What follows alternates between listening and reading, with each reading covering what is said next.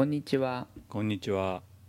ゲームもごもご高鍋 VS ですゲームもごもご高鍋 VS は40前後の子持ちの人たちを中心にテレビゲームやそれ以外の趣味のことをもごもご話すポッドキャストです高鍋がホストで話し相手が毎回変わります今日お送りするのは陽介と高鍋です。それでは今週の近況からお願いしますはーい。新型コロナの騒ぎが始まってから全然こう収まってはいないわけですけれども、やっとうん映画館とかが動き始めまして、はいはいあの劇場で2月ぶりかな。2本映画を見てまいりました。うんうんうんその2本の映画とプラスネットフリックスで見たドラマの話をしようと思います。はーい1本目がテネットでうんみんな大好きクリストファー・ノーラン監督のあの最新大作映画なんですけれどもうんうんうん。ざっくりどんな話か知ってますか？えっ、となんか話題になってたってことしか知らないです。いやっていうかなんかこうなんつうの話のモチーフ的なこととか知らない？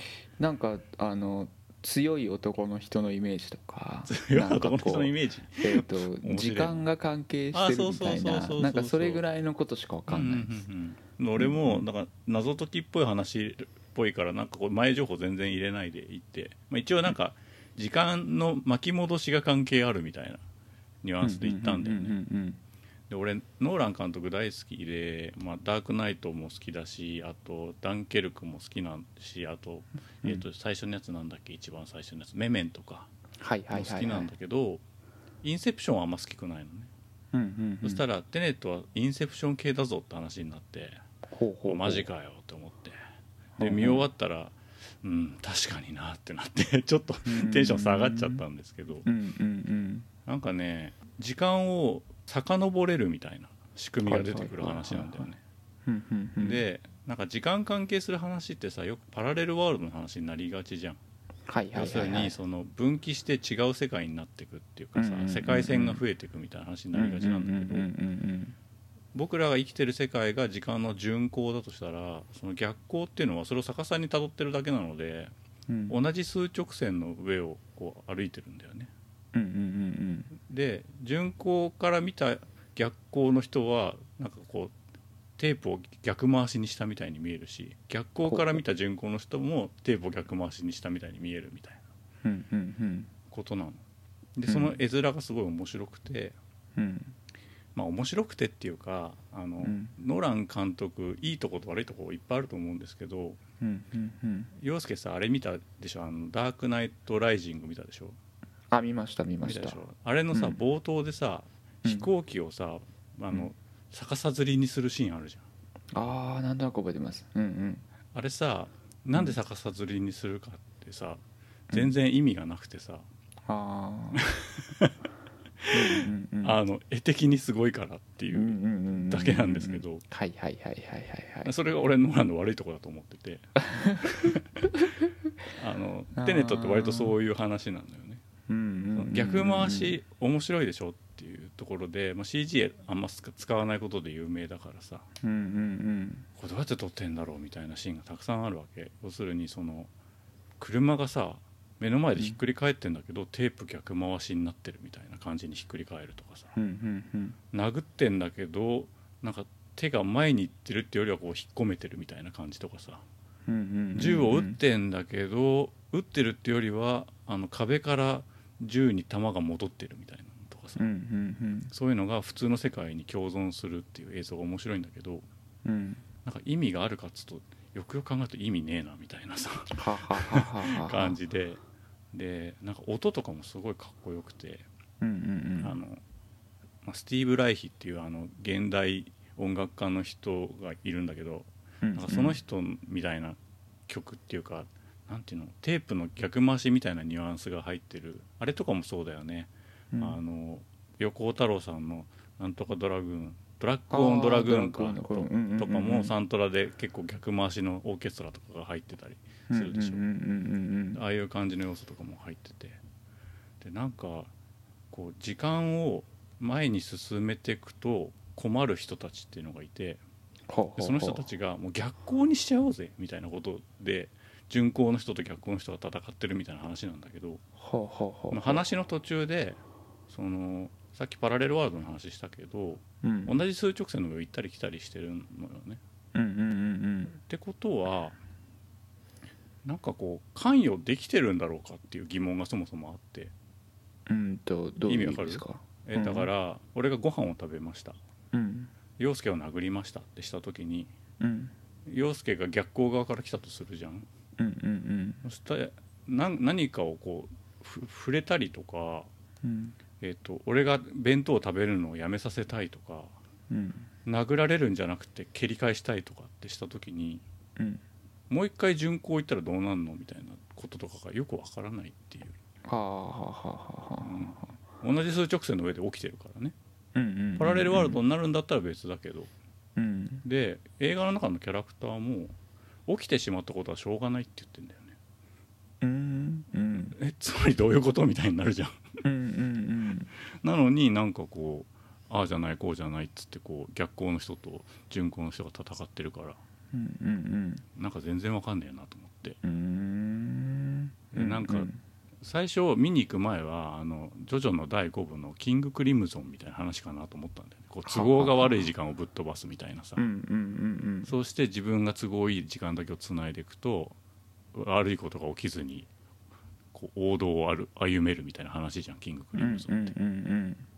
で見てたんだけどなんかだんだんあのドラえもんのあの過去の自分を呼び出してち自分の宿題をさせるパニックムービーみたいなやつあったじゃん。ああ 何回宿題を終わらせても過去から呼び出されるみたいなさ、でみんな頭おかしくなっていくみたいな。なんかあっちに近いのかなと思って。うんなんかすげえ不思議な体験でしたね。でなんか2時間半ぐらいあって。うんうん。長いんだけどまあでも絵的に面白かったり音がすごい怖かったりしてそれは全然長く感じなくて。だけどでも何言ってるか分かりませんっていう感じだったっていう。でなんか途中途中にこうあいつは誰なんだみたいなのがいっぱい出てくるんだけどはいはいなんかはい一個一個謎が解けてくの後半に。うんうんうん。なんか全部自作自演みたいな話で。ああ え何なんだからみたいな 結構イラッとしちゃったっていう。まあでも8ヶ月ぶりとかに映画館で、まあ、大作映画見れたのはすごい新鮮な体験でさ。うんうんうん。それがノーラン監督だっていうのはまあ嬉しかったかなみたいな。うーん。そんな感じになりましたね。はいはいはい。なんか思ったよりあうん。うのんその賛否両論になってなくてあの嬉しいって人の方がたくさんいるみたいで。あー。うん。あなんかすごいねって思ったね。うん。なんかそのなんていうの？うん。作り話だからさある意味さ。作り話に付き合う義理があるかないかって話に見えちゃったのね俺は、あ。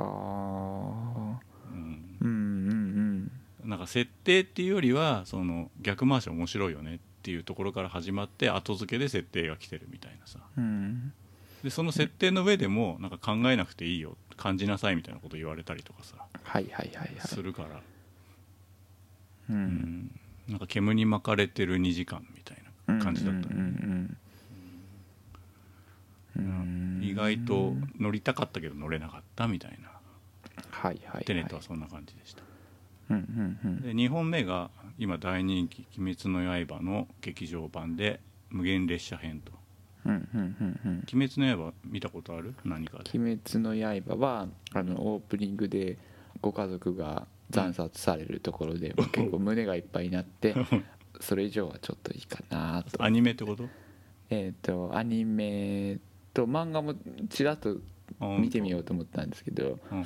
やっぱりなんかこう復讐の話とかうん。なんかしんどいかなと思って まあなんか機会があったらなと思ってうん。あのうわーって流行ってうん。なんかちょっと手に取りづらくなったみたいななんかそういうこうあのプチサブカルおじさんなのでなんかこうちょっと若干の抵抗感みたいなのがどっかにあるのかもしれないんですけどうん。なんか手に取る機会なくですね。あそうなんだ。はい。なのでうん。ちゃんとは見れてないです。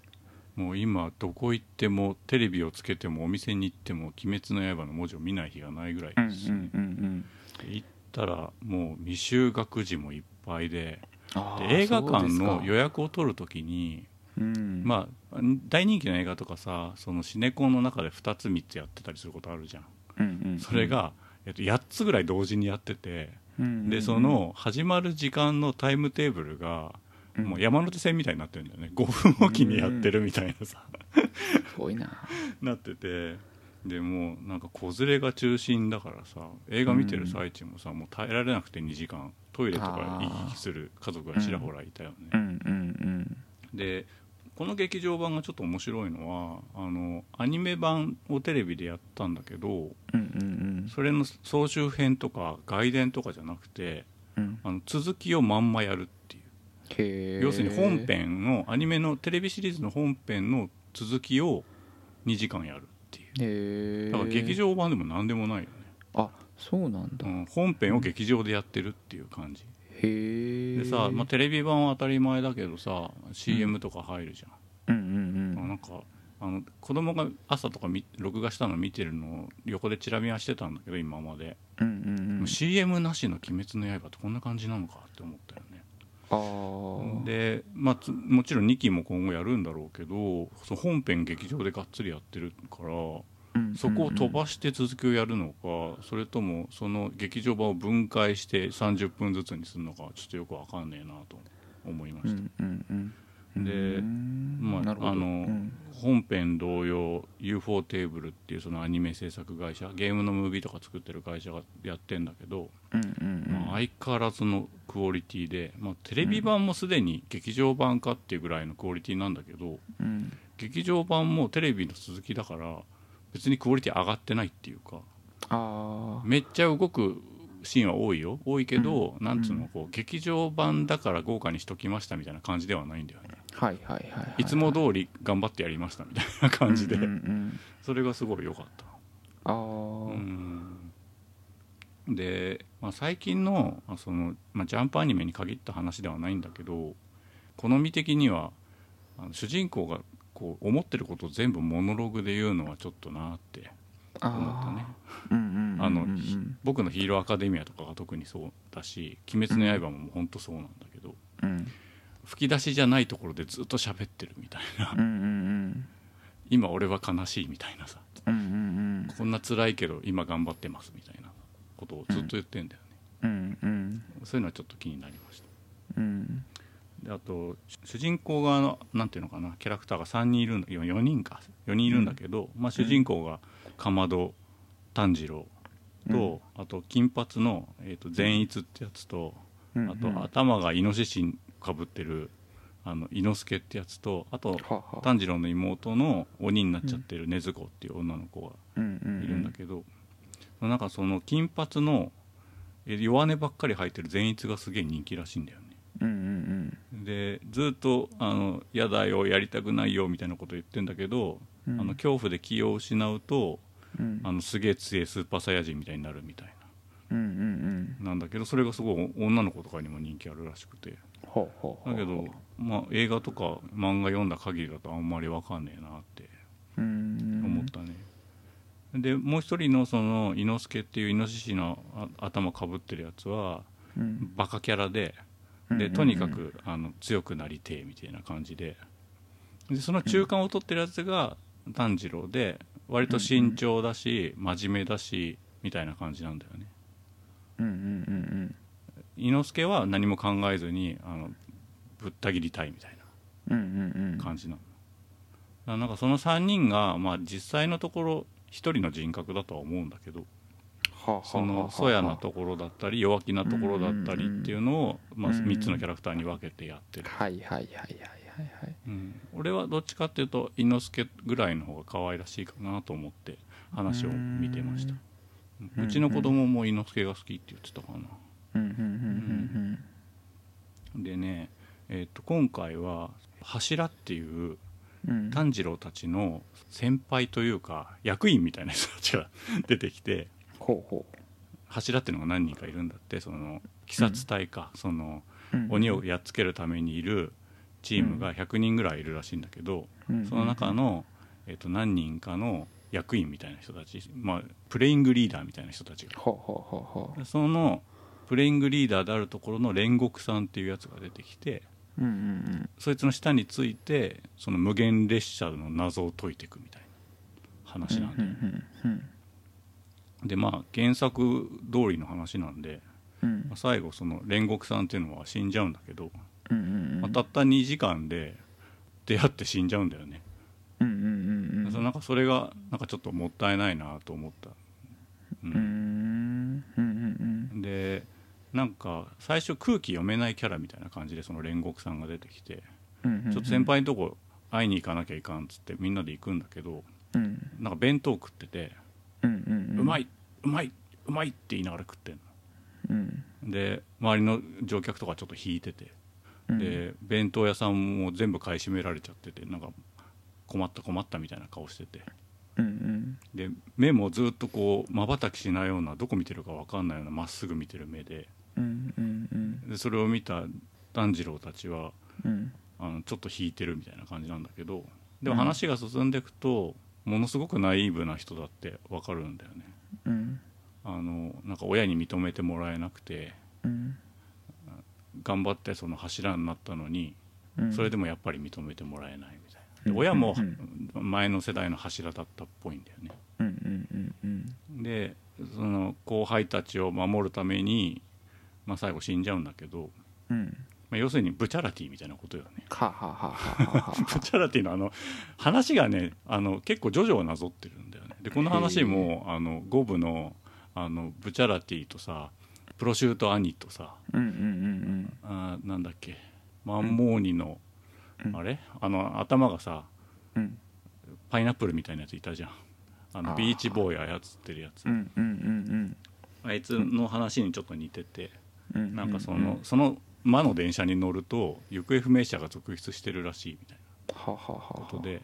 でそこにやっぱり鬼がいてで電車を操るみたいな話なんだよね。でそれをそのチームでなんとか解決していくみたいうんうん。な、うん、でもなんか出会ってすぐの人に感情移入がしづらいっていうかうんうん。なんかすごいかっこいい先輩であることをうん。炭治郎たちに印象をつけて死んでいくんだけどうん。単行本で言うと多分78巻ぐらいなんじゃないかな。うんうんと思うんだけど、嫁と一緒に見に行ったんだけどね。嫁が言うにはうん。いやまだその頃はあのキャラクターがうまく描けてなくてって言ってて、うん。なるほどなって思ったんだよね。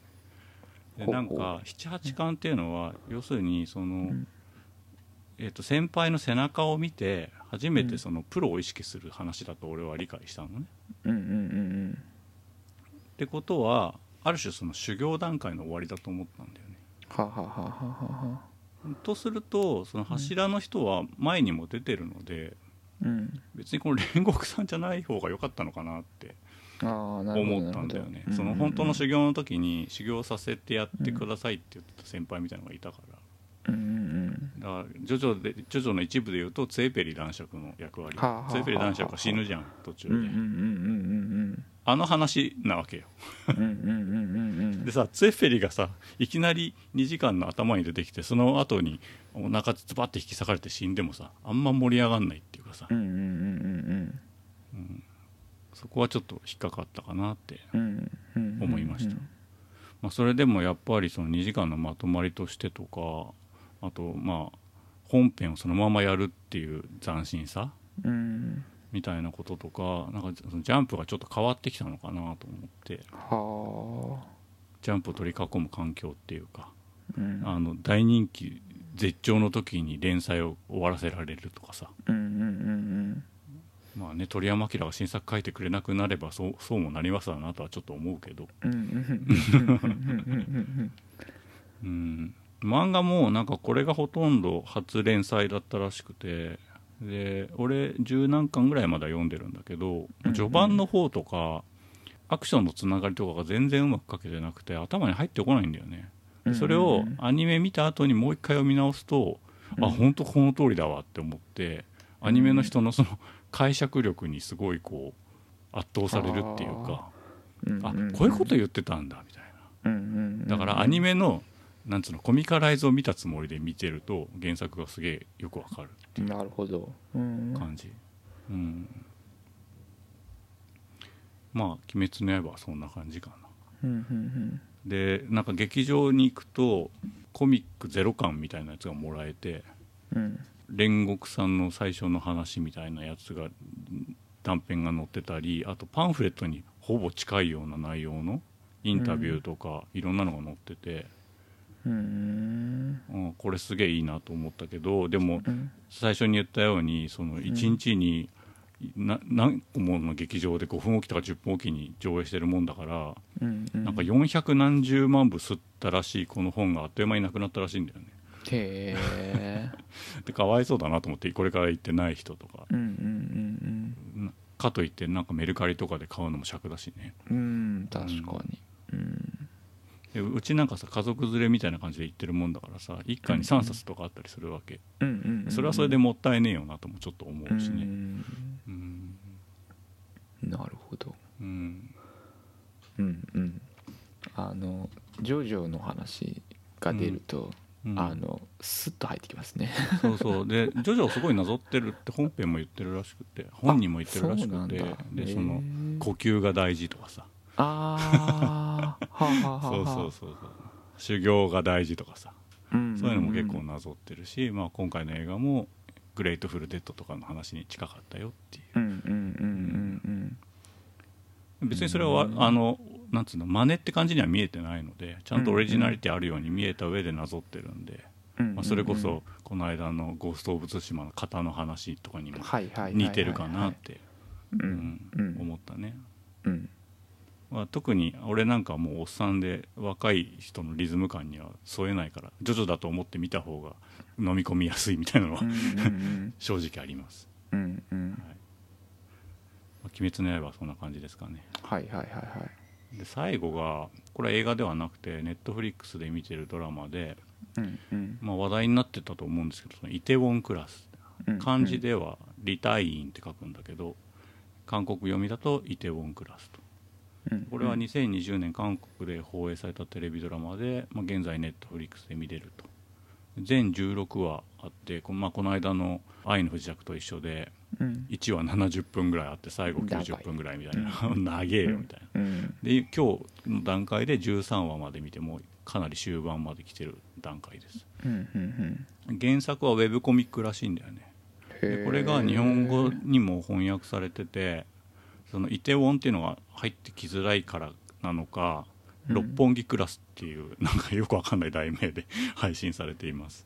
別にその六本木を舞台にしてないので、うん。出てくる画面に六本木感は全然ないんですけど、まあ、そういう日本でいうとそういう場所だよみたいなことを言いたいんだと思います。はいはいはいはい。でストーリーは高校生の段階から始まって、うん。高校生でその警察官になることを夢見てるパク・セロイっていう男の子がお父さんの転勤によって、まあ、転校することになるんだよね、うんそ転校した先でなんか金持ちの御曹司が弱い子をいじめてるのを見てうん。で周りもそれを見て見ぬふりするものだからイラッとして殴っちゃうんだよね、うんうんで殴ったらその御曹司は実は父の勤務先の社長の息子だったんだよはあはあはあはあ。で学校は退学になるわ。お父さんも責任を負って会社を辞めることになって。うんう、ん。でまあそのまま学校にも行けないもんだから2人で飲み屋始めようかみたいな話になって、うんうん。そしたらその御曹司が、うん。まあ、ちょっと重要なネタバレなんですけど動機づけのとこなんでもう1話だから言わざるを得ないんですけど御曹司が買ったばっかのスポーツカーでうん。そのセロイのお父さんを引き殺しちゃうんだよね。さっきのそのいじめっ子がね、間違って。でえだけどあまりにその権力が強いもんだからうん。警察とかもちゃんと捜査してくんないしええあとうん御曹司が引いたんじゃないことになってては身代わりのやつが出頭して刑罰を受けたことをセロセロイは知るわけ。はあはあはあ。まりにムカついたからそのうん。病院でなんか入院かなんかしてたのかな怪我してその御曹司が、あうん。でそこまで追い詰めてってうん。ぶん殴るんだよね。うんうん。でそしたらその暴力で実刑を食らう羽目になって逆に、うんうんであの何年間かあの、うん。刑務所に収監されちゃう。んうんうでまあ息子も父親も許せないからうん。うんその出所したセロイはうん。7年経ってんだけども、うん。だからに何歳？高校生だとして 20, 20代前半ぐらいかな？うん。その御曹司と御曹司のお父さんを倒すためにその、韓国のイケてる町であるイテウォンでうん。小さな居酒屋を開くまあ、そういう話なんですよ。うん。うん。でその御曹司のお父さんっていうのは、うん。えーチャンガグループっていうその韓国一の居酒屋チェーンみたいなのを持ってるの。ここはあんまりしっくりこないんだけど。まあでもすごい財閥なんだって。うん。な日本で言ったら何なんだろうね。ワタミとかボタミなのかなと思うとちょっと笑っちゃうんだけど。あー。うんうん。でイテウォンにもやっぱりそのチェーン店があってうんうん。うんでお互いにやっぱこういがみ合ってんだよね。うんうんうん。でこの話はどうやらそのサクセスストーリーらしいってことは分かってんだけど、はいはいはいはい。まあ、どっちかっていうと復讐ものを青春ものっぽく見せてる話で。うんうんうんなんかセロイが一人で作った店にいろんな人が集まってきて協力してくれるようになる、うんうんうん。でその子たちがこの物語に俺がすごい盛り上がってるのはあの、うん。前回のその「愛の不時着」と違ってうん。うん登場人物たちがあんまりバカじゃないんだようんねみんなちゃんと考えてる、でデフォルメもそんなにきつくなくて。で演技がそもそも全員うまい。うんめちゃくちゃうまい、で主題歌とかもかっこよくて。うなんかこう気持ちが乗る感じなの。うん。で群像劇になってんだけどうん。敵味方がすごい入り乱れるからうん。あのコブラ界にもまた似てんだよね、はあ。な敵だったやつが味方になったり味方だったやつが敵になったりみたいうんうんなそんな感じになってて。で、まあ、恋愛要素あることはあるんだけどうん。前半はねすごい面白かったのその復讐劇っていう感じで。うんうんだけどなんか後半になってくると少しこう進行が遅くなった上に恋愛要素が増えてきてうん。割と邪魔だなって思いました。でこの話何なんだろうって、まあ、まあまだオチまで見てないから分かんないんだけど、そのひょっとするとあ韓国の世代論なのかなって思っては老害対これからのニュースあタンダードみたいな。だからそのチャンガグループっていうその悪のチームが、うん。まあ財閥だったりうん。勝ったものが正義とかうん。情よりも実利みたいなことを言ってるのに対し、うん。まあ、セロイたちは根なし草だしうん。仲間を信じるって感じだし実利よりも信頼をみたいなことを言うのね。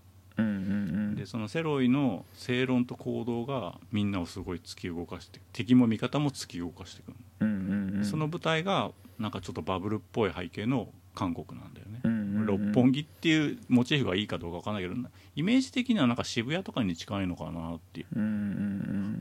渋谷の夜の渋谷って感じかな。うんなんか若いやつが元気で外人とかがいっぱい行き来してるみたいな。でなんかポリコレ的なモチーフもいっぱい散りばめられてるんだけどなんかそれほど掘り下げられないんだよね。うん。だけどそのドラマの中で描かれてる韓国では例えばトランスジェンダーとかあとうん。黒人みたいな人とかもなんか違和感ある存在として捉えられててだけうん。どセロイたちのチームはそれを良しとしてるみたいな感じなの。よだから昔の韓国を牛耳ってた人たちと俺たちは違うみたいなことを言ってんのかなって思ったしそういうのが気持ちよく感じられるのかなって思ったね、うん。うんうんでさ全然関係ないんだけどさうんあの面白いから1日に2話とか見てたの昨日とか。はいはいはいはい。でその後なんか子供が出かけてていなかったからなんかちょっと外に飯食いに行こうかっつって、うんうんうん。中華料理の飲み屋みたいなところに入ったのね。ほうカウンターのところに。はいはいはい。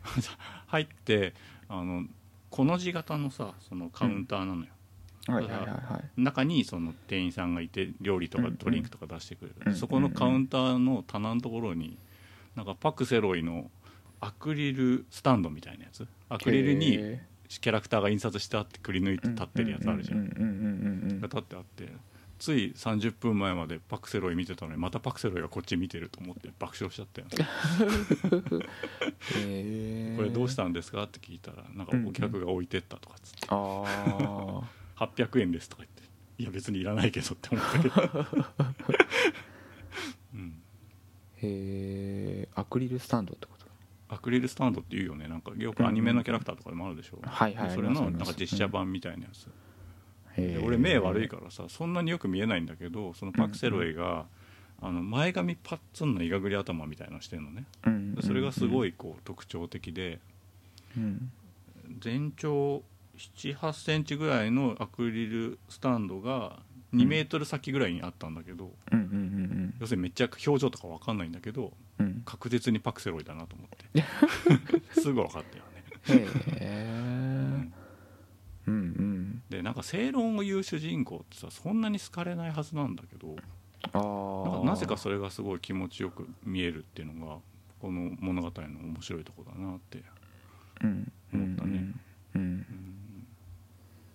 みんな大好きなんだね敵も味方もパクセロイ。がうんうんうんうんうんうんうん。なんか俺は今までのその韓国映画とかドラマを見た感じの枠からちょっとはみ出てる感じがしたのでなんかすごいこう新鮮だったね、うんかんないいけどね。なんかサラリーマン金太郎とかもそんな話なのかもしれないし俺見たことないけどあのキムタクがやってたヒーローとかもそういう話なのかもしれないなと。ちょっとまあ俺がそのドラマ自体にそんなに免疫がないからうんうんうんうん新しく感じたのかもしれないけど。うんうん。で、まあ、韓国ではそのウェブコミックはめっちゃ人気だったけどドラマはそれほどでもっていうあの反応だったんだって。でむしろ日本の方が評価がすごい高かったってなんかレビューで見たね、へえうん。すごいおすすめです、へえはい、うんうんうん。イテウォンクラスについてはそんな感じかな。はいはいはいはい。うん。うーんなるほど。うん。いやなんかあの僕は映画やドラマの話をまあうちの奥さんからも聞きますけどうん。基本的には映画はそんなに妻も見ないのでうん映画の話をあのきちんとこう感想とかあらすじとかを、あのお話で聞くのはもう高鍋さんからしか聞かないんで すごい新鮮なんですよねいつも。映画おじさんだよね。いやー面白いなーと思って。あのうん。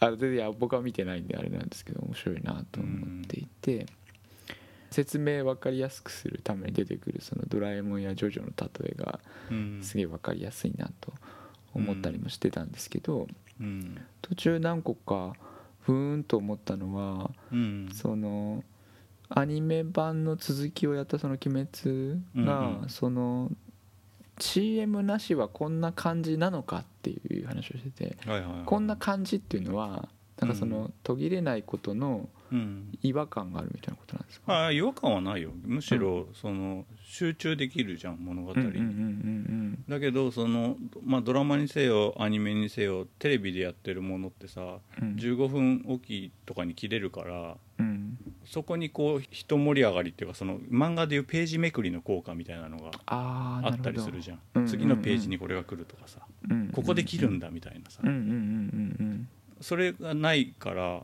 でも変わんないんだなみたいうんな逆に言うと、だ総集編見てる感じになるよね普通はね、うんうんううん。んだけど全然だれなかったなと思って。うん。切れ目になりそうな瞬間っていうのはある全然ないってことなんですか？なかったね。2時間の塊になってたよちゃんと、へえうんいやじゃあわかんない。切った切ったことないからわかんないけどそんなちゃんとテレビ版も見てるわけでもないし、うんんそうするとやっぱりその本編に続きでやってまた2期があるってなると間にこういよいよテレビでやるぞみたいなのをしてやるんですかね。わかんないね。どうなんだろうね。ん。まあ漫画があるからいいのかしら。うんあの「ドラゴンボール」はうん「神と神」っていう新作を作った時にその後に「うんドラゴンボールスーパー」っていうのが始まってその時はねその映画パートをもうね薄めて本編にしてたんだよね。ああなるほど。うん。そのパターンもあるなっていう。うん。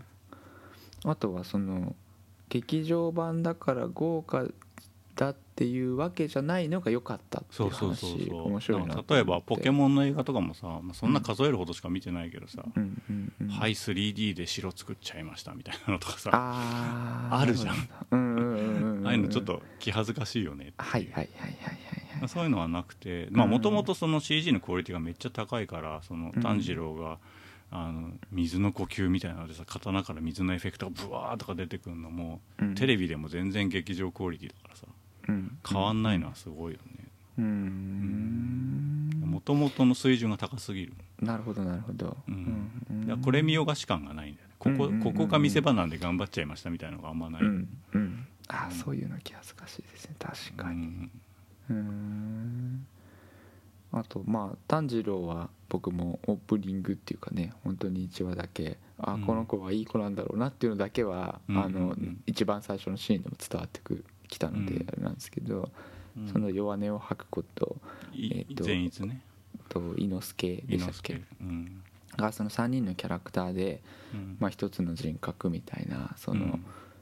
それぞれの、まあ、なんかこう統一を図ったりするような人と、うん。こう少しこう攻撃的な思いとうん。恐怖とみたいなのをこう司って一人のキャラなんだっていう話は、あうん。なるほどなと思ってあの、うん物語を作る人の見方っぽくって面白いなと思って聞いてたんです。めっちゃシンプルだよそういう意味では。うん。ほんと一人だもん。ですね。うん。うん。うんうんうん面白い。面白いなと思って。ううん。ん、まあ全然イノシシが敵か味方かも分かんなかったんで。あ味方なんだなって。ああいやもうね出だしから初め初登場の時も敵か味方か分かんないけどあれ同じーチームじゃねってなったなったっていう。で向こうもなんかライバル視してるから、あそういう感じなんか単純な味方じゃないんだよね、うん俺が上だ俺が上だみたいな感じでうん。マウントしてくるし、うん。うん。うんうんうんなるほどな。あとなんか、まあ、時間戻るっつうのはあれでしたけど、うんあの3つのうち2つが、うん。まあ、復讐っていうのが軸そになってる話ででサクセスストーリーで復讐ものを青春っぽく見せてるっていうそのイテウォンクラスも、うんうんあるいはまあ復讐劇もそうのん。先輩があの犠牲になって死んでいくんだみたいな話もありつつもうん。その成長する物語のん。ある種のこう青春のストーリーみたいなのをうん「鬼滅の刃」からも感じる雰囲気はあるんですけどその青春ものの復讐劇っていうのがうん。あるいはその世代の継承する話とか世代をこう乗り越えて対決していく話とかっていうのがなんかこの裏の話としてあるような気はしてうん、うんあると思う。復讐劇うん時々摂取はしたくなるんですけどあんまり得意じゃなくてですね、まあでもどっちもカラッとしてっけどね、ああそういう感じなんですね、そういう意味では。特にあのイテウォンクラスは復讐劇って言わない方が、まあ、サクセスストーリーだっていう触れ込みで売ってるのはなるほどなって思う、うんうんうんうんうんあの暴力とか意地悪とかもそんな出てこないしさ。敵側からは出てくるけど、うんうん。うんなんかこの後はそのそのね後半でまっすぐで、えーとうん。正直で、ね、みんなに好かれるんだっていうそうん。の正論を言うんだっていううん。キャラクターなの分かるんですけど、うん。その後半の雰囲気とうん。そのまあいくら腹が立ったからとはいえ殴ってしまうっていう感じのこう少しこう乖離があるように感じるんですけど。うんまあその殴ったことについては後悔してるんだと思うね。だからその実直なんだよね。なあ真面目がゆえに実直うっていうか。ん。うん。だけど暴力じゃない方法でうん。謝らせたいっていう。うん。勝って謝らせたいっていう。なんかねその土下座させるっていう言葉が何回も出てきて、そのほそのチャンガグループの社長にも言われるしこっちも土下座させてやるっていうし、あまあ韓国はそういうプライドみたいなものはすごい大事なんだろうな。ああなるほど。うん。と思ったね。うんうんうんうん。あれ半沢直樹もまあ近いって土下座言がテーマ。ってる人いた。なんでしたっけ？あ土下座がテーマってわけじゃないけど青春もの半沢直樹だって言ってる人もいた、ああ土下座よく出てくるね。謝れみたいなね。う、んうん。俺は半沢直樹はちょっと胃もたれして3話ぐらいでやめちゃったけど、ああうんうんううん。ん、あれはあれでまあ一つの美学だよね、あれぐらいこうコミカルにっていうかやまあってくれれば近いと思うだからその、うん。なん。つうの正義が勝つみたいなことじゃん、うんうんうん。ざっくり言うと、はいはいはいはいはい。悪いやつが悪い企みをして正義が勝つみたいな、うんうんうんうんそれに近い構造は持ってるんで、うん。だからすすっきりはするんだよね、うんうんうんうんうん。なるほどな。うん。うん。そうか。まあでも宝部さんドラマに免疫がないって話しましたけど多分僕もっとないのでどんな感想になあでもるのかな勉強になるし、うん。イテウォンクラスは本当衝撃的だったね、へえあの愛の不時着より俺は好きだけど、まあ、女性が見るとやっぱ愛の不時着の方が面白いのかもしれない、ああうん。あと恋愛パートは相変わらずあのうん。なんつうのうん。男がおぼこくてでもあの生まれつきイケメンでみたいな流れは変わんねえんだなと思って。うんその勉強になるって感じるっていういうのはどどのあたりっていうかその構造みたいな話なんですか？うん、構造だよね。そのなんか前もその群像劇として面白いみたいなことを言ったけど、うんうんうんまあ、さっきさその伊之助とぜ善逸と炭治郎は一つの人格って言ってたけどうんうんイテウォンクラスも愛の不時着も一つの人格ではないんだよねその主人公側がね、うんはいはいはいはい。そのたくさんいることに意味があるっていうか、そういうのをやっぱお話としては書きたいから、うん。そういう意味で勉強になるっていう、まあ少年誌とね比べてもしょうがないけどねなるほどね。なるほど。うん。うんうんうん。ああそういうことか。うん。うんうんうん。なさゲームでもあとそうだな仮面ライダーでもうん。ここ10年ぐらいはそのバディものとかが増えてきたりとかして、うんうんうん物語もやっぱちょっと複雑なものが増えてきてるのかなって思うよはいはいはい子供向けでもね。そのうちそれも群像劇っぽくなっていくんだろうと思うし今やってる「仮面ライダー」はもうまだ67話ぐらいだと思うけど仮面ライダー56人出てきてるからはあ。群像劇っちゃ群像劇だよね、はあ。うん。へえ56人。うん、毎週新しいのが出てくる、へえ。で増えていくどんどん、はあ。うん。そんななってんですね。まあうん。シリーズでも俺はちゃんと見てないけど仮面ライダーいっぱい出てくる作品がいくつかあるみたいな。うーん。仮面ライダー同士が殺し合う話もあるらしい、ああなるほど。うん、うん。うん。いや面白い面白いですね。あの、うん。なかなかそうそうドラマもうーんそうですね。映画もかなかなか行ってみるっていう習慣もそこまでないしドラマはなかなか時間取れなそうだなとか思っていると触れる機会がないのであこういう構造の話が流行ってるんだみたいな話を聞くのすごい面白いなと思います。うん。まあ仮面ライダーにせよそのイテウォンクラスにせよ別に全部見なきゃ分からんって話ではないのでうんうんうんうん12話ぐらいまでは我慢してみてそれでも乗っかれなかったらやめて全然いいと思うけどうんうん。うんうね、んそうっすね。そうっすね、うん。俺も仮面ライダー新しいの見てるけど全然乗れてないので今回。やっぱり冒頭でき切ろうかなとは思ってる。うんうんやっぱ最初の12話はすごい動機づけとかでさ引っ張れるからさそこは見とこうかなっていつも思ってんだけど。うんうんうん。あと全然関係ないんだけどさ映画館久しぶりに行ってさで隣の席は空いてない感じで全部詰まってたんだけど、うんうんうん。あのねドリンクしか食べちゃダメっつっててその食べ物ポップコーンとか販売してないああそうなんですね。の持ち込みでも食べないでねって言われてて、うんうんうん。なんか不思議な感じだったね。うん。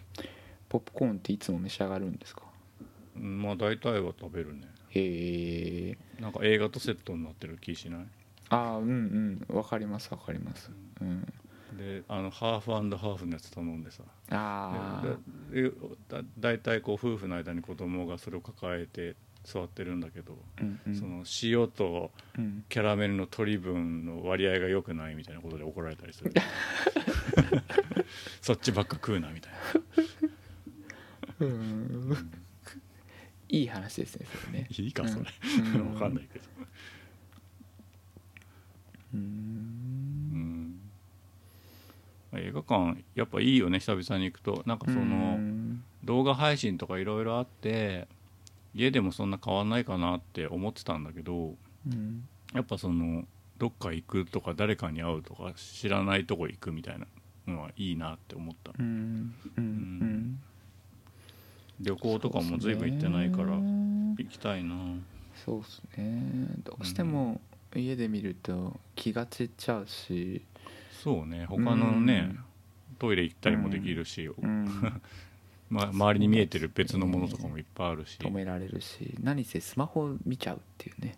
うん。そういうところもあったり時間もなんかねあの確保できてるわけじゃないから気になるしみたいそうね。なうん。うんなるほどな。まあなんだろうその強制的に時間を拘束されること自体はそんな気にならないんだけど予告編長えとは思ったね久々に見たら。ら15 分ぐらいやってないこれみたいなさ、予告編な、うんそうですだから僕映画館に行ってないから久しく予告編っていうものを見てないなと思いますね。CM ぐらいですよね、うん。子供飽きちゃうよと思って「鬼滅の刃」とか、うん、えー鬼滅はお子さんたちは結構楽しんでる感じだったんですかね。子供とは別に行ったんだけど、うんうん。やっぱ楽しんだみたいだね。ああそうですか。うん。なるほどな。未就学児もね、ああもうなんななんだ、ね。他の柱の格好してる女の子の柱の格好してる子とかいたよコスプレで。毒殺する柱あそれあんま正義じゃなくね？みたいあな感じだったけど、あの同僚の看護師さんが彼女は全然漫画とか見ないんだけどうん。小学校低学年だか幼稚園だかの娘さんがいて。うん。であの全然こうそう知らずにうん。ある日家に帰ったらリカちゃん人形のこうあのお洋服が剥かれていて 折り紙でこう何かこうまとわされて口に緑色の折りたたんだやつが加えさせられててうん。あなんかこの子調子悪いんかなって思ったっていう話を聞いて。分かってないんだ。そうそうそう。であのその後にあのそういうこうアニメが流行ってるんだっていうのを聞いてうん。見てあいつだってリカちゃん人形だって思ったって話なんかそんなことあるんだなコンビニ行っても目に触れないことないからね、うん。そうそう。本当に病院と家の往復してるような人ですけどね。あとあれだよ。今保育園児とかを抱えてる親御さんたちはもう今年の仮装、うあんのハロウィンの仮装で「鬼滅の刃」の格好を作らされてる家がたくさんあるみたいだ。ああそ大変だね。そうか。10月末でしたっけ？ハロウィンって。そうそう。うんみんな写真撮ったりしてツイッターに上げてるよね。ううん。んなるほどな。100円ショップのこんな素材で作れますみたいなさ。ああ へえ。そんな時代に子供がちっちゃくなくてよかったと思う。大変だから、確かにそうっすうねん。うん。仮装か。そううちの子はあんまりですね。うん。何が好きなんだろう。かうん。うん。ポケモンのあの冠の雪原が出たっつって大騒ぎしてましたね。ああはいはいはいはい。一昨日？昨日？うん。うん。うんうん。楽しそうでした。へえやってんだ、ううん。ちの子改めて確認したけど、うん。いや興味ないって言ってたけど、ああそうなんですね。うんうん。フォートナイトとスマブラの通信プレイを延々やってる。ああいいですね。うん。うん。うん。うんはい、うん。映画についてはそんなとこですかね。はい。はい、僕はですね「ライザのアトリエの」うん。えー常闇の女王と秘密の隠れ家」という作品とうん「読みを咲く花」という作品をですね、遊んでいて、うん。まあ、ちょっとその話をこうざっくりまとめてしたいなと思ってるんですけど、はいはいライザのアトリエはですねこれから2が出ようかっていう話なん？ですけどへえー、と僕今1なんですよね、えー、とスイッチ版でやっていて今までも2が出ることってあったん？あえっとですねなんかシリーズどこかであったりしたみたいなんですけど僕実はアトリエシリーズそんなに触ってなくって、うん触ったことない、えっとフリープレイで出たりみたいなやつでこう触ってみたり、はいはい。あとはキャラクターえっと僕あんまり分かんなかったりするんですけどなんとかさんっていう人の、うん。えっと2みたいなのは多分あったようななかったようなはい、気はするんですけどうん。えー、ともともと、まあ、2も出るし、まあ、なんか評判もいいし絵柄も、まあ可愛らしいは可愛らしいけどそんなに嫌な感じじゃないなとかなんかまあなんか爽やかな穏やかで大きなことがそんなに起きないみたいななんかその、うん。そんなレビューみたいのを見てあ、うん。僕はなんかこういう物語をこの秋少しくたびれてるしやってみようかなと思って触ってみてですね。であのまあ確かにそのままあなんかそうだなと思ったんですけどうん公式サイトにあるキャッチフレーズじゃないですけどあの一番最初にあるところでは、うん。まあ、誰にでもあるけど一人一人にとって特別な友達との思い出大人になる前の彼女たちが自分にとって大切なものを見つける物語みたいな感じで、うん。この、えっと、ライザとあうん。とそのお友達の戦士の男の子と、まあ、ちょっと背の低い眼鏡をかけたちょっと学者っぽいような、うんうんうん感じのまあ、男の子の3人組がまあ幼なじみで、まあ、島に住んでると。うん。で島はちょっと遺跡が多いんですけどそのうん。遺跡の多い島で、まあ、なんか毎日変わらない生活をしていたんだみたいなところに、まあ行商人の金髪の長い娘さんがいるんですけどそれその子が行商人に連れられてきて、でその他に、まあ、錬金術師と戦士の男の人が、まあ、ちょっとミステリアスなな何か調査に来たんだけどみたいな感じの人たちがいて。うん。まあ、その錬金術っていうのを目の当たりにして錬金術をやってみたいとか、うん。その選手の男の子は俺はもっと強くなりたいんだとかって言って、まあ、なんかこううん。いろんなこと刺激を受けながら、うん。まあ、少しずつ何者でもない若者たちがアイデンティティを確保していくような話で、えー、と1 2 3時間ぐらい僕は遊んでるところなんですけど。うん。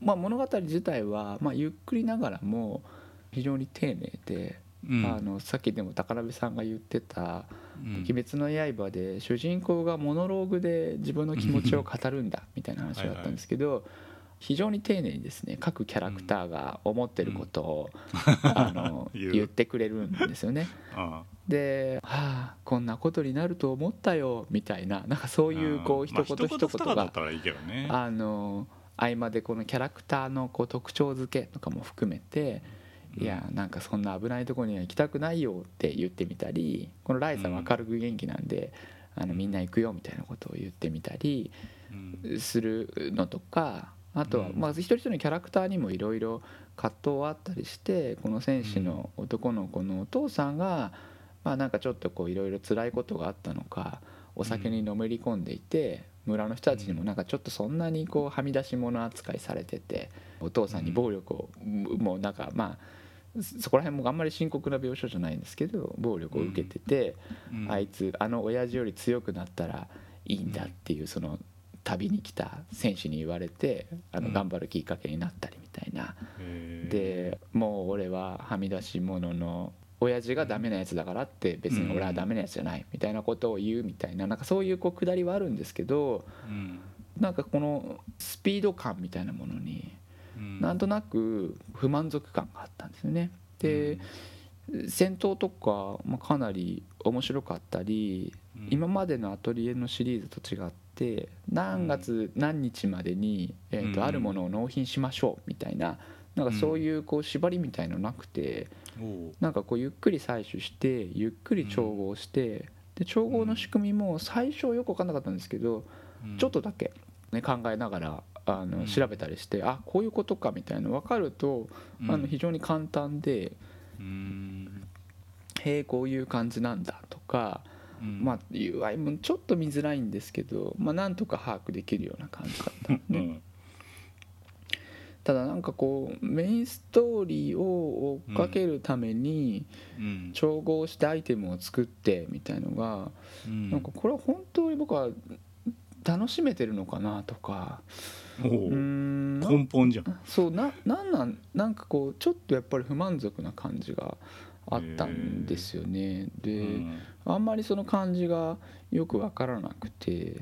うん。で僕さっき高鍋さんが言ってあ、うん。そういう話でもあるのかと思ったのはそのイテウォンクラス2話ぐらいまでは我慢してみて、うん。まあちょっとそれあんまりだなと思ったら切ればいいしみたいな。その僕なんかこう切るみたいなことがうん。多分苦手で切らずに置いてあるゲームっていうのがいっぱいあるんで。すよねなんか並行して。あ僕の中であの結果として切れてるんですけどまあそうだよね。あの切るっていうのをあんまり僕しなくてですね。うん。あの自分の心持ちの中で。はいはいはいはだからちょっとこれは思い切って違うものをもうやってみようと、あのうん。なんかちょっとしっくりこないんだと思いって、うん。うん。えー手を出したのが、はいはい。えー読みを咲く花だったんですね。はいはいはいで読みを咲く花はですね もう全然こうテンションが違うそう感じで。だよね。映画はもう劇画調だしね。えー、と1979年でこう、まあ、あのくしくも僕の誕生年なんですけどもはいはい。東京都読み区っていうこうあの読みの国の読みの区にへー。巨大構造体が現れてそれがこう読みっていうものであのエネルギーが出ていてでそこにこううん。冒険を行くんですけど冒険者たちがこう労働者なんですね。地下炭鉱士って書いてカタカナでアンダーノーツって読むみたいな感じで その主人公はですね中小零細企業のカサンドラの、えー、と僕が課長なんですよ。で課長でうん。あの行くんですけどなかなかですね、このちょっとこうみんなが行ってるところだからうん。一緒にアンダーノーツになってほしいって募集してもあんまりいい人は来ないんですよね。あのもう報酬のいいところに行っちゃうみたいな。感じがあって、でちょっとこう違法なところでちょっとこう、うん。例えば駄菓子屋とかで面談をしてですねあのうんちょっと若い普段はちょっと雇えないの若い子とかを雇って、うん。えー男女に潜ったんですけど、うん。何かちょっと気持ちの悪いですね。あの、異形のものに開始何分かぐらいで一緒に連れてった子たちはもうみんな全滅させられましたみたいなのがこうテキストで出てきて画面が赤くなるみたいなでそのうちこうテレビから流れるニュースであの、うん。行方不明に我々がなっていますよみたいな感じでこう気づくと出られなくなっていて、まあうんそこから出るんだみたいな話で、まあ、ダンジョン RPG なんですよね。うん。であのディストピアダンジョン RPG で、まあ書いてあるね。D、DRPG なんですけど。何言ってんだよ。あの あ遊んでですねあこれもスイッチ版で買ったんですけどうん。あなんか遊び慣れた DRPG いいなってすごい思って。うん。でえダンジョン RPG っていう言葉があるの？そもそも。あダンジョン RPG っていう表現はあなんかウィザードリーとかみたいなのをこう般ダンジョン RPG って言ったりするんですけどであのこのホームページ見るとイラストがあるんですけど、うん。その電車の前にあのうん。いろんな装備をまとった例えば兜をまとったサラリーマンネク兜をまいとってネクタイ締めてるサラリーマンとかうん。こういう世界観みたいなのとかいやわかんねえよ。すげえいいなと。79年でもないしね絵面的に。そうですね。うん。そうそう。女子高生みたいなねちょっとだいぶ垢抜けてるよね。そうなんですよ。うん。でなんかこの一方でそのダンジョン RPG としてはちょっとこう面白い仕組みもあって、うんスイッチっていうなんかこう概念があるんですけど、えスイッチブーストっていうのがあってうん。このスイッチを押して戦って点敵をこのそのターンにやっつけると宝が倍手に入るとか、うん。MP を消費しないで攻撃ができるとかっていうのが何個かあるんですよね。全部使い切った時に充電するみたいのをすると一旦消費するんだけどまたそれが使えるようになるみたいな仕組みが入っててただそれだけなんですけどうんそれだけの仕組みが追加されて、えー操作が快適でメニューが見やすくて、うん。ダンジョンの中であの A 地点マップを開いてここっていうとそこにシャシャシャシャシャシャって移動してくれるっていうねうん。あのこのチームエそのエクスペリエンスっていうチームが作るダンジョン RPG には結構ついてる機能なんですけどそうなんだ。それがとっても良くてですね。うん。あのアイテムを掘りマップを埋めていきで好きなキャラクターをメイキングしてそのキャラクターの背景をちょっともともとのもあったりするんですけど考えてっていうのをうん。やっていくのがあのうん。僕はもうかねてからキャラメイクがあるゲームの序盤が大好きなんですけど言ってたね。なんかそういうの楽しいなと思って あ楽しい楽しいよかったなと思っていて、うん。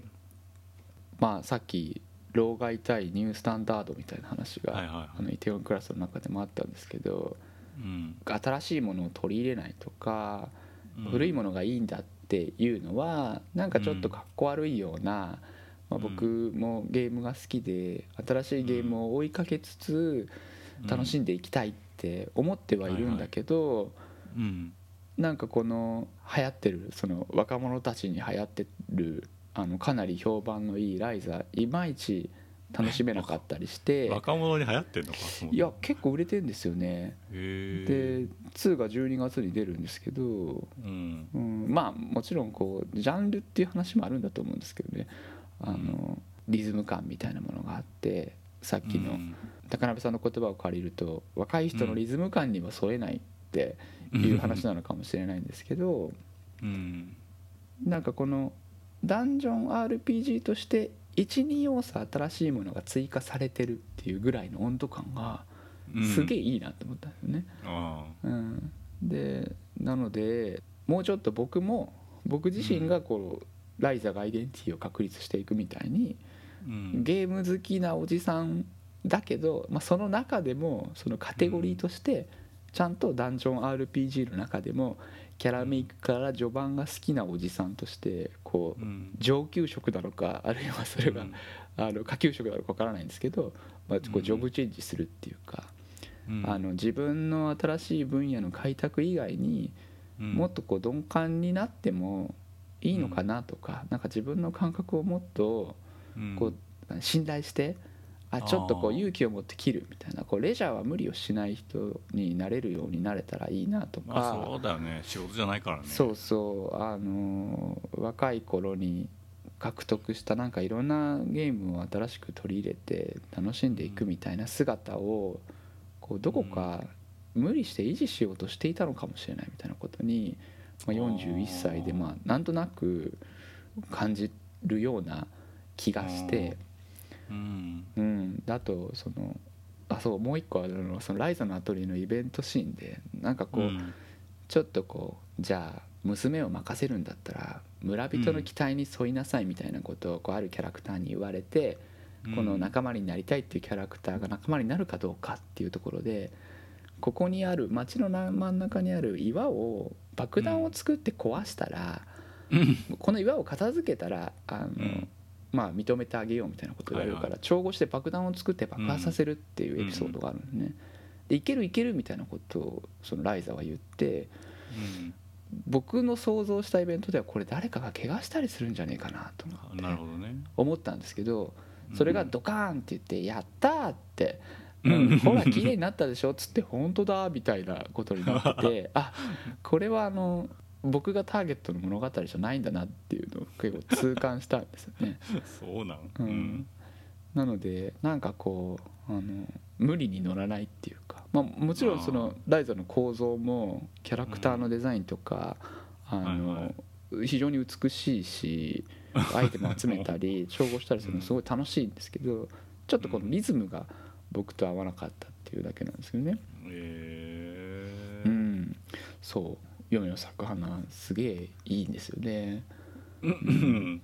でなんかあともう一個ちょっとこう重なるようで重ならない話かもしれないんですけど、うん。あのこの間アマゾンプライムデーでですねあったえっ、ねとアマゾン FireHD8 プラスが安くって、うん。あのちょっと小ぶりなサイズのタブレットが欲しかったんですよ、うん。ででサイズのタブレットが欲しかったもん。そう。で何がしたいかってえっ、と、なんかこうアプリをあんまり入れないタブレットが欲しくてで結局なんかこういろんなことができちゃうとうん。もう気が散っちゃうし、えー、と例えばタイムツリー僕うちは家族で予定入れてるんですけどうん。タイムツリー入ってるとすぐ好きあらば僕予定を確認したくなるんですよね。なんか不安が強いのかうん。だからタイムツリーとかでも iPad には入ってないとなとかそそうだ。Twitter まあ入れるよなとかうんあ RSS リーダーはは入れるよなみたいなことをついしがちなんですけどその、うん。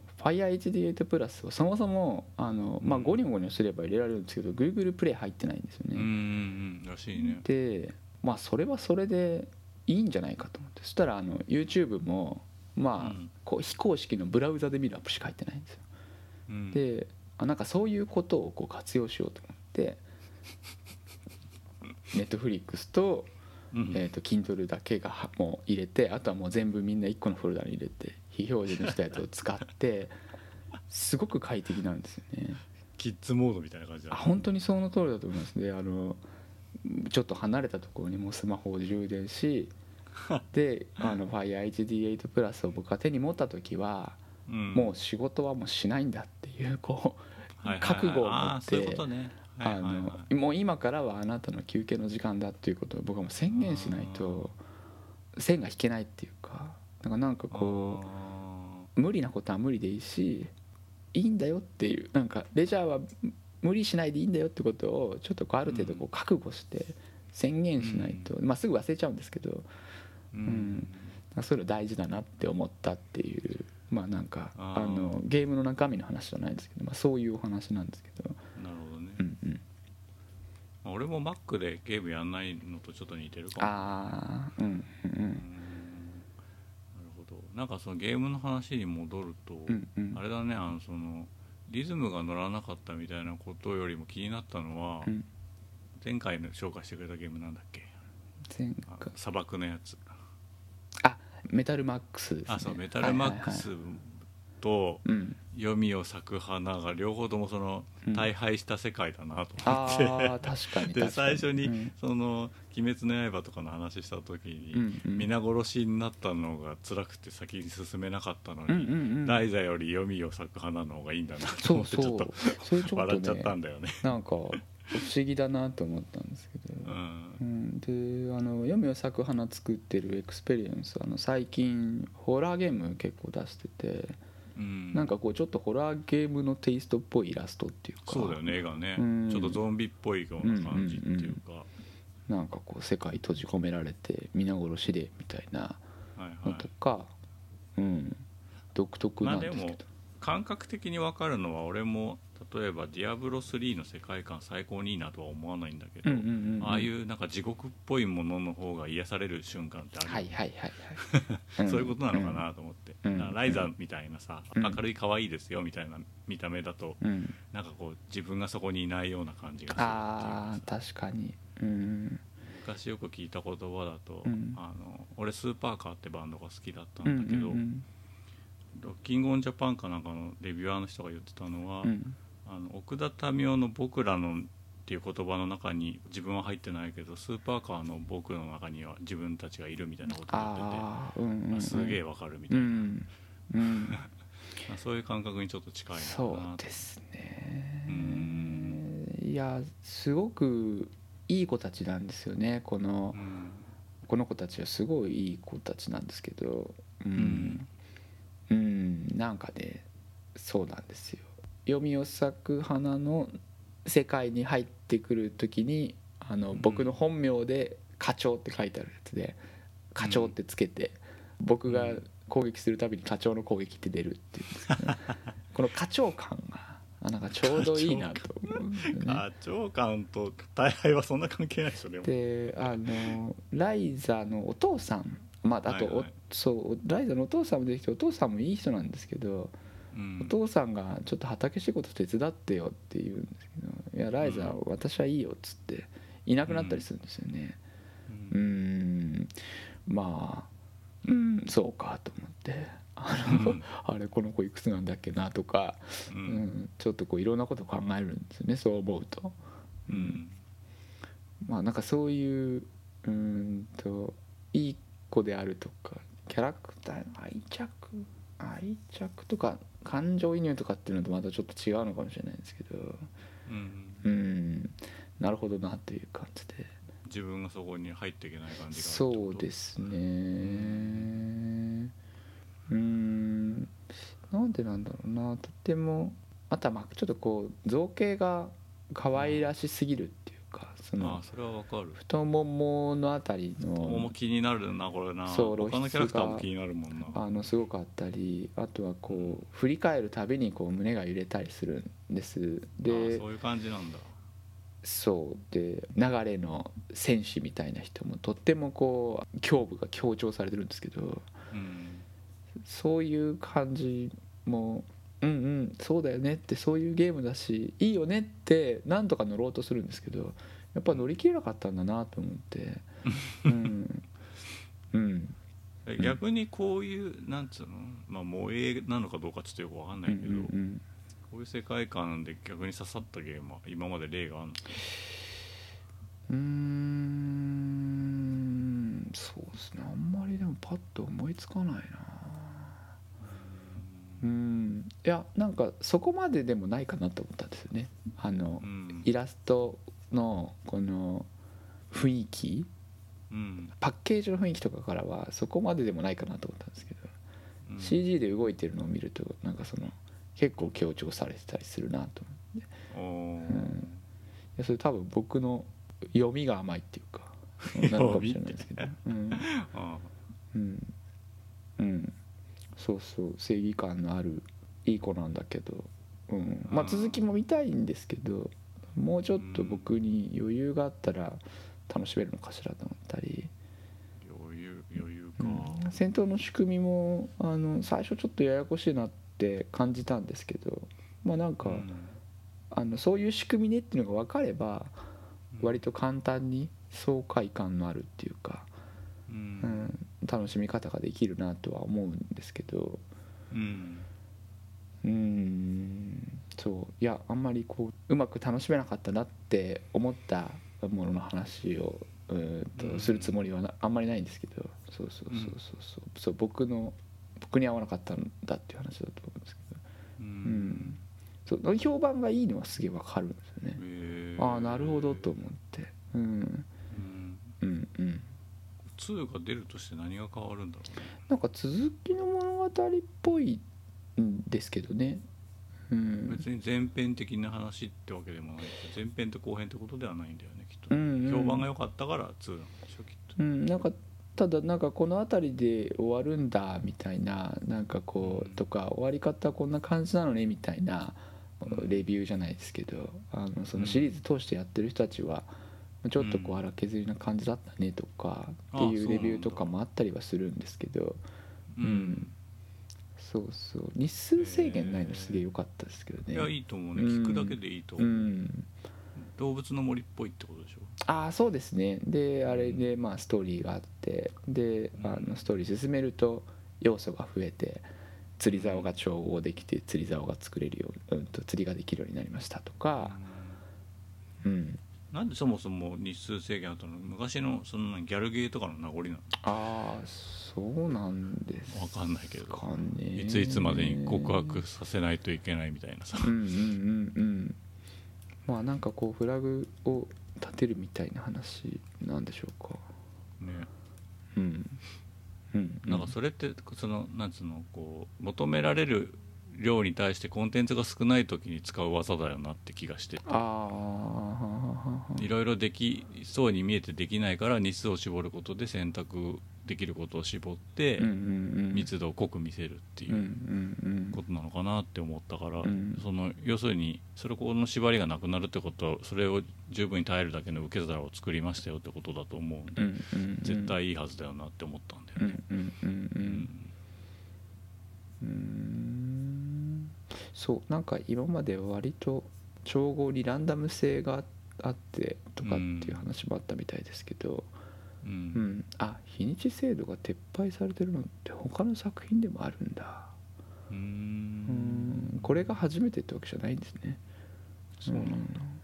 あれでしょ？うだから分かんないけどその風来の試練がさ、うんうんうん。だんだんそのレベル1に戻んなくなったみたいな話でしょきっと。ああなるほど。うんうんうんうーん。えっ、と PS4 ソフィーのアトリエも日にち制度がなかったり。評判が良かったんだろううね、ん。うーん。ソフィーは2作目3作目まで出ている。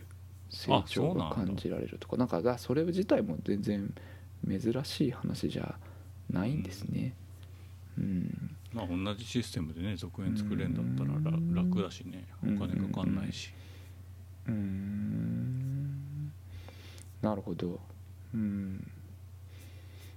なるほどな。うん。どれぐらい続きを買いたくなるもんなんだろうな。分かんないけど。うんうんううん。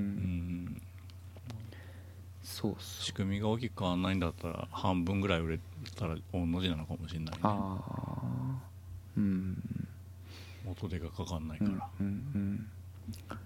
まあなんかまとめってわけじゃないですけどやっぱり自分がある種こう憧れてるような状況って思うとその年を取った時にうん。なんかこう気に入ったゲームを一本見つけてそれを延々と楽しめるような人でもいいかななんて思ったりすることもあってそういうこうこれってやつ見つけてこうぐるぐる遊ぶみたいな。うん。なんかそそれがいいって思えてそれをこうぐるぐる遊んでるっていう姿も美しいなと思うんですよね。ううんんいいいいと思うね。そうそうそう。だからまあ何がえどうなるかこれから先も全然わかんないんですけど、うん。まあ、ちょっと今回無理なことは無理でいいなっていうのとか、うん。あのちゃんとよしこれはもうやらないっつって自分の中でちゃんと宣言して少しこう手を離すみたいなことをちゃんとやらないと、わけが分からなくなるなっていうのをちょっとこう気がついて。分かんなくなるのかい。そうそうやっぱりなんかあのやりたいとか遊びたいゲームみたいなリストを作ったりしてるんですけどもうそこのリストがもう膨らみすぎちゃって、ああまあ俺も一言言えないけど、うん。ビッシュリスト300本とか入ってたりするから。そうなんですよ。そうするともうほぼ機能しないんですよね、しないよね、うん、でじゃあこれのお気に入りにマークをつけようとかタグをつけようとか階層が深くなるわけだ。そうそうでややこしくなっていっていや困ったなと思ってたんですけどい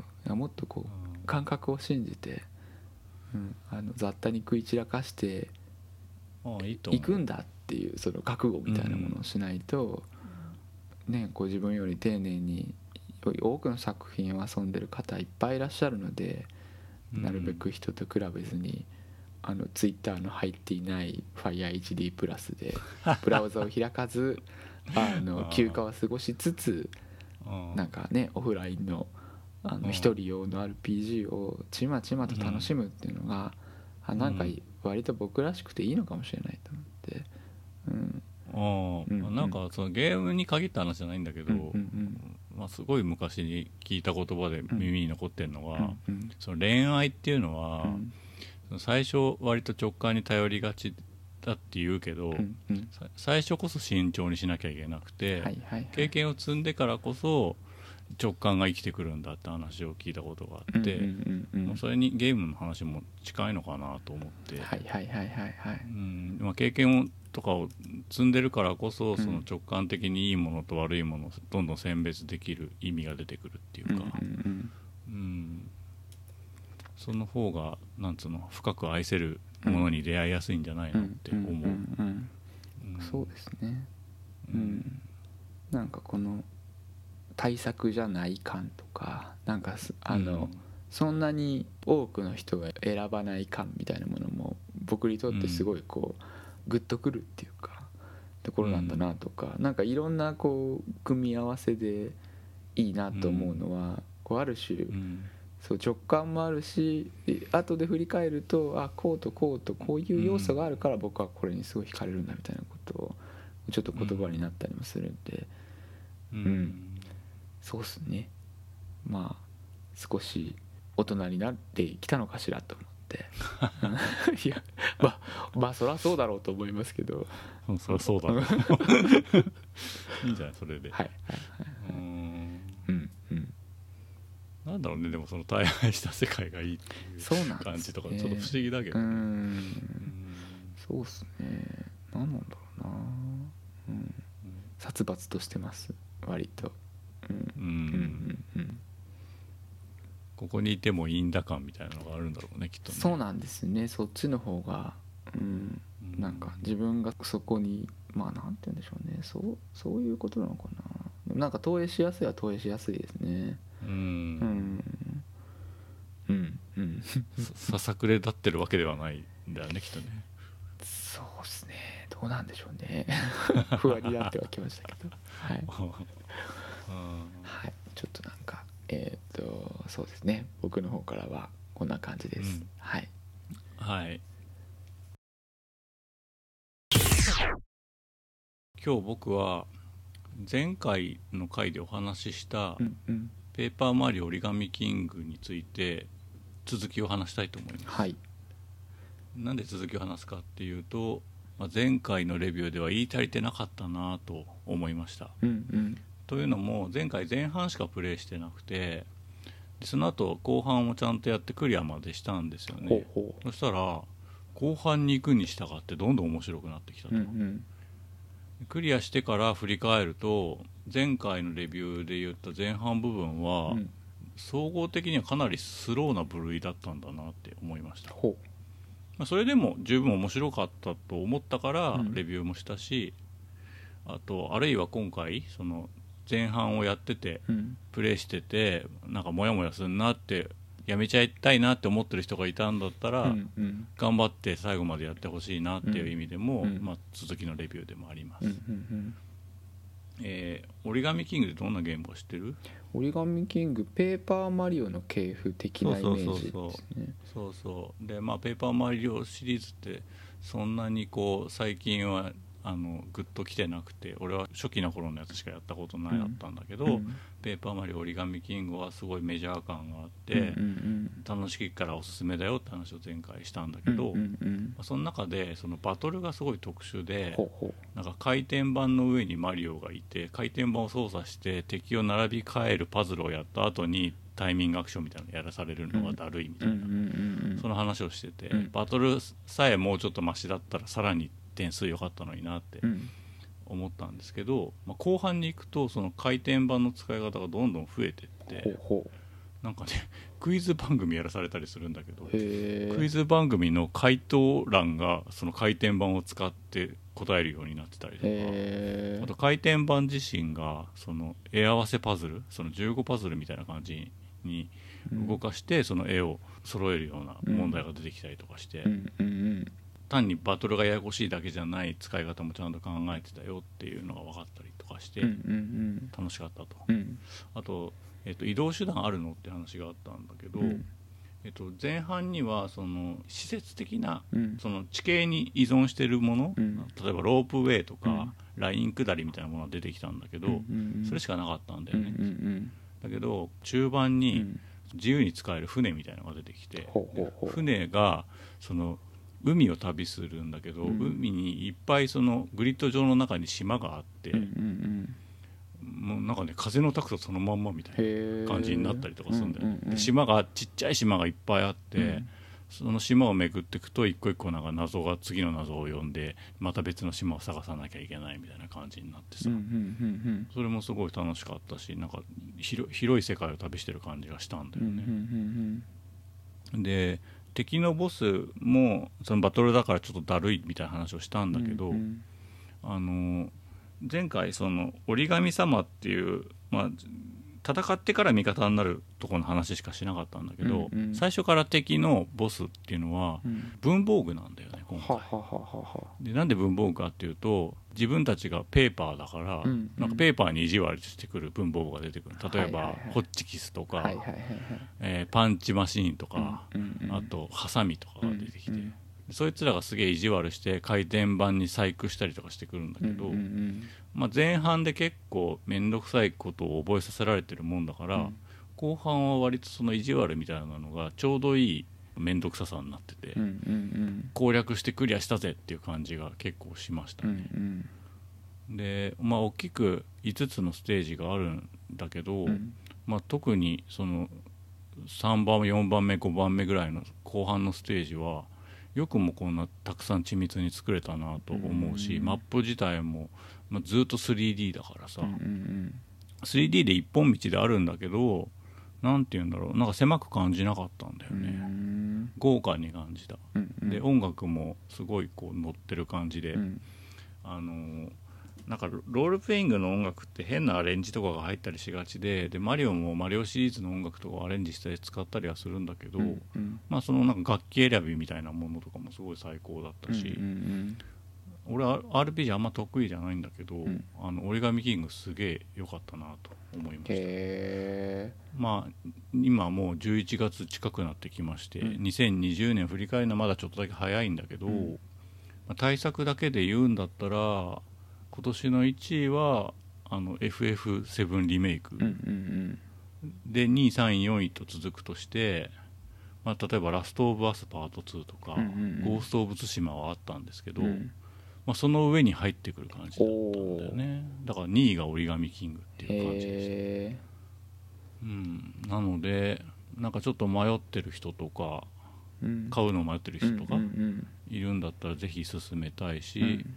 初めてやるおお子さんとかに手伝ってあげるのも楽しいだろうしあと前回も言いましたけどその大人が耐えうるだけのうん大人の絵本感っていうかちょっと大人っぽいテキストとかも割とあるんで、うんうん拗ねた意味じゃなくてね、うんうんうん大人がちゃんと読める優しい文章みたいな感じとかがあったりするんでうんうんすごいおすすめだと思思いました。なんかちょっと感動とかもしたんで。ん。ん。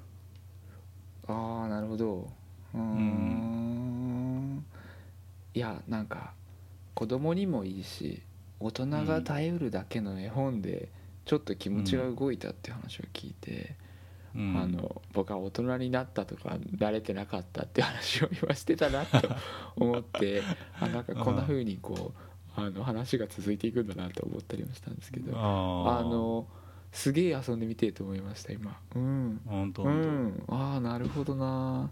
そうなんなんかちょっとなんかね自分の話にまた戻ったらですけどライザいいなって素敵ななんか明るいねそのひと夏の成長の物語やりたいなって思ったんですけど、あるいは僕が食べたかった物語はこっちかもしれないって今思って、ああいやもうそれであねあのいろいろねざったり食い散らかしていこうって決めたばっかりなんで。当ああ全然いいと思う。ただ長いからね。ー。長いから俺はロールプレイングすごい苦手だったから、うん。まあ、前半そっか。あれでもあれはスローペースだったのかと思って後半すごいアップテンポになってる感じとかうん。本当面白かったな。えっとプレイ時間はどれぐらいだったんですか？うーんざっくり今体感値だけど50時間ぐらいおすごい。うん。かかっ結たかもしんない。しっかりめのボリュームなんですね。20時間ではないと思うね、うんうん長いって感じてるからうねん。うん。50時間なかなかですよねううん。ん一本道だしね、うん寄り道するとこない、ううん。ん。でなんかこう後半になるにつれてエンジンかかってくるっていうのはなんかいいですね。うんうんうんうん。そうなんですその良くも悪くも、うんうん。そのロールプレイングだけどアクション性があったり、うんうん。インタラクションが豊富だったりっていうところが、うんうんうんなんか結構そのゼルダっぽくああのチューニングされてるっていうか、うんうんあの任天堂の任天堂本来ロールプレイングすごい苦手だったのに、うんうん。任天堂らしさとロールプレイングらしさがいい意味でこうミックスされてるっていう感じがして。う、ん。ん。ゼルダっぽくっていうのはこう例えばですけどこう道具が増えていくようなイメージっていうあか道具っていうか謎解きがあるって感じだね、うんうん。うんちょっとしたインタラクションにちなんだ謎解きがあるあみたいな。だおあの基本はあ誰かと話してその困ってることを解消してあげてみたいなことがロールプレイングにあると思ううんんだけど、そうじゃなくてなんかこう引っ叩いて直すみたいな単純に楽しいなるほど、ううん。んいいななんかこう。ん。ううん。そうか絵本か絵本。うん絵本動く絵本だよね。動く絵本いいですね。ううん。んうん。うん。うん。うん。でなんかあのインテリジェントシステムズとあと他の会社が開発に関わってるらしいから要するにその任天堂本家ではないらしいんだけどまあ、前のレビューでも言ったけどその、うん。ラブデリック元ラブデリックの人たちが混ざってたりとか元ラブデリックはそもそもあのスーパーマリオ RPG を作ったチームが母体になってるからっていうところでへー。元々のその源流の人たちが作ってるっていう意味で。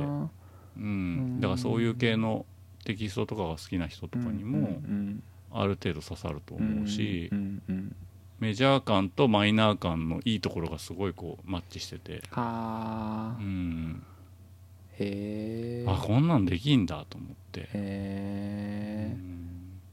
あうん。ーいいな。なんかそのびっくりした。また元の流れに戻ってきた感いいですね。うんうんうん、ううん。ん、まあもちろん全員ではないけど、うんうんうんうんうん。うん。ちょっとそういうこうねまた帰ってきた大人たちが子供にうも、ん。その大人にも当時の子供たちであった大人、うん。今の大人にも刺さるものをこう作れるっていうのがすごい素敵な話だなと思って、うん。本当だと思う。うん。でそのサブカル的に拗ねたものじゃなくてちゃんと王道として料理されてて物量も確保されてるっていうのが、ああすごいと思っていやー素敵だなそれ。うん、うん、なるほど。ううん。ん、いやちょっとあれかな。あれ任天堂チケット使えるんですよね使える使える、あ素晴らしい。うん、むしろ子供より大人が刺さると思うんだよね。うんうんうんで子供と一緒にやったらって言ったのはたまたまそのツイッターで昔の同僚の女の子が、うんうん。なんか子供がいるらしくてうん久々になんか10年ぶりぐらいになんかツイートしてて。うんうん。で折り紙キングをやったんだって、うんうん。でほとんどロールプレイング初めてっぽいんだけど、うん。なんか一緒に協力したらクリアできてうんでその出来に感動したみたいなことをツイートしててさへえわかるぞと思って、へえ素敵。うん、6歳ぐらいの子って言ってたかな、うん確か、うん。ううん。んそうだ。ピクミンも出るし。うん。またカタログチケット買わないと。これまだ買え買えんのかな。うん。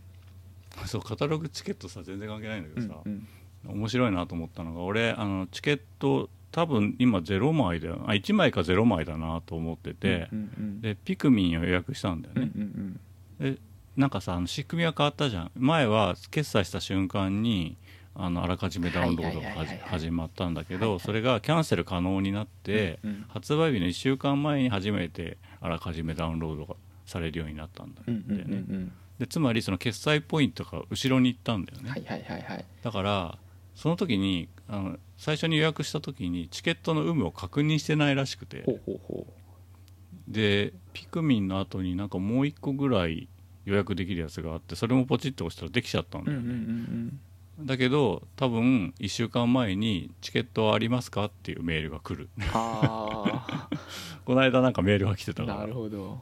うん。うん、決済してないからさただの予約をポチってしてるだけうんうんだからさ、うんうん決済前にちゃんとチケットがないと決済できませんでしたって多分来るんだろううね、ん。なんか変な感じだよね。予約した瞬間になんかこうお金払ったつもりでいるんだけど、うんうんうん。してないっていう、うそういうことか。うん。うん、だからね無限に押せちゃうんだよねきっと。押すだけだったら。自分のものにはならないけど、なるほどそういうことか、うん、よくできてんな買っちゃいますよくできてんなそしたらチケット。うん。そうそう怖え怖えと思って、そういうことか。うん、ああれ？有効期限。あチケットが1枚あるぞ、短いんだよね意外とね、1年ぐらいだったよね。21年の4月の有効期限の近いチケットが1枚余ってなんかいつもなんかチケットが1枚余ってるって言ってる気がする、うん。危ないですね。そうななんで買えないんだろうと思った。うん。1枚あったからなのかな、うん。まあでもあれだなあのなんかみんなも言ってたけど、あのゼルダ無双とかも任天堂モチーフのやつはチケットに入れてくんないとかわいそうだなって気はちょっとあユーザー的にするよね。あ そうですね。そこまでわかんないしみんな、うん、うん、だってポケモンだって別に任天堂発売じゃないでしょ。ポケモンでしょ発売。ああそうですね。不思議なダンジョン入ってんだ、連連結して売り上げは共有してんのかもしれないけどさ、うんゼルダ無双を入れてあげた方がいいんじゃない？そうですね。例外的にでも、うんうんうん。うん。ちょっだとってベヨネッタ2が入っててさ。ゼルダ無双入ってないとちょっとパニックになるよね。そうですよね。うんあのうん開発がどうとかって思ってもいやそれでもよくないって思っちゃいますよね。うんうん。アストラルチェインも入ってないな。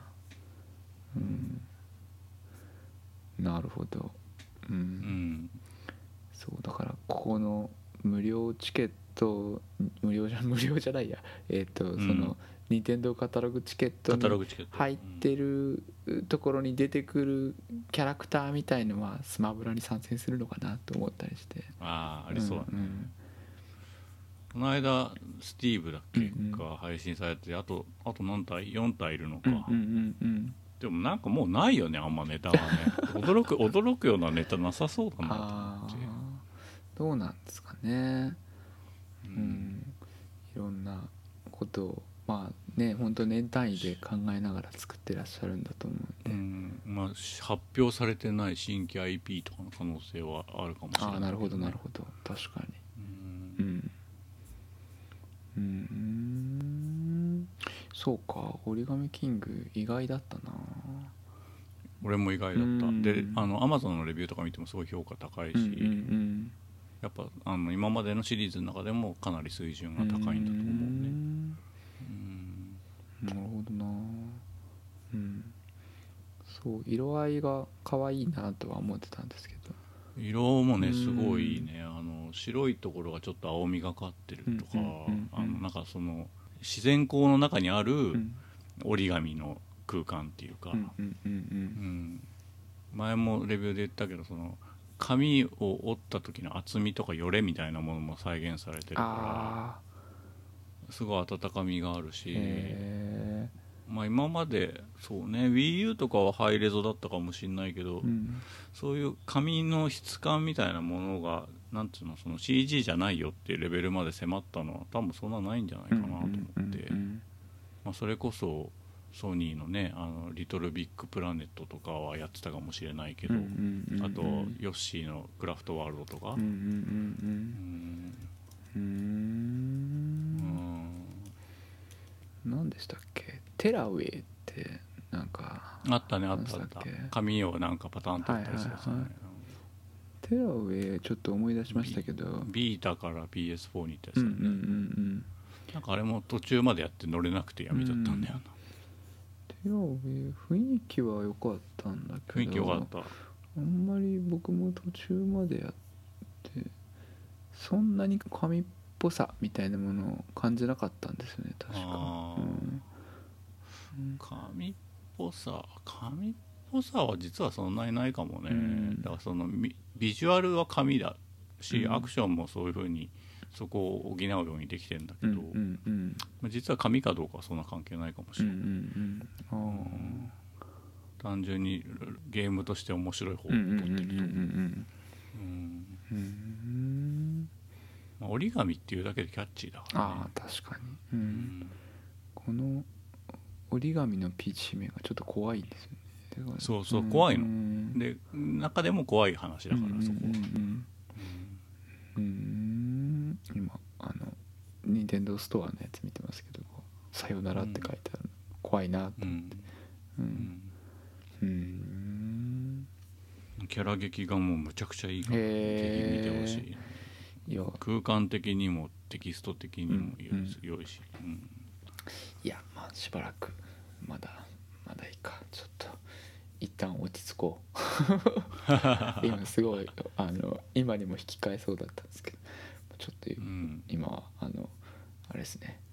あのアンダーノーツとして読みに潜ってるんで。ちょっと一旦こっちを ああそれ終わってからでもね。ううんん、そうね。やろう、うん、正月とかでもねあるしね。ああいいですね。ああいいな。うん。楽しみだな。うん。はい。はい。そんな感じですかね。はーい。は以上ゲームもこもこ高鍋 VS でした。お送りしたのは陽介とい高鍋でした。それではまた次回まで。ごきげんよう。さようなら。さよなら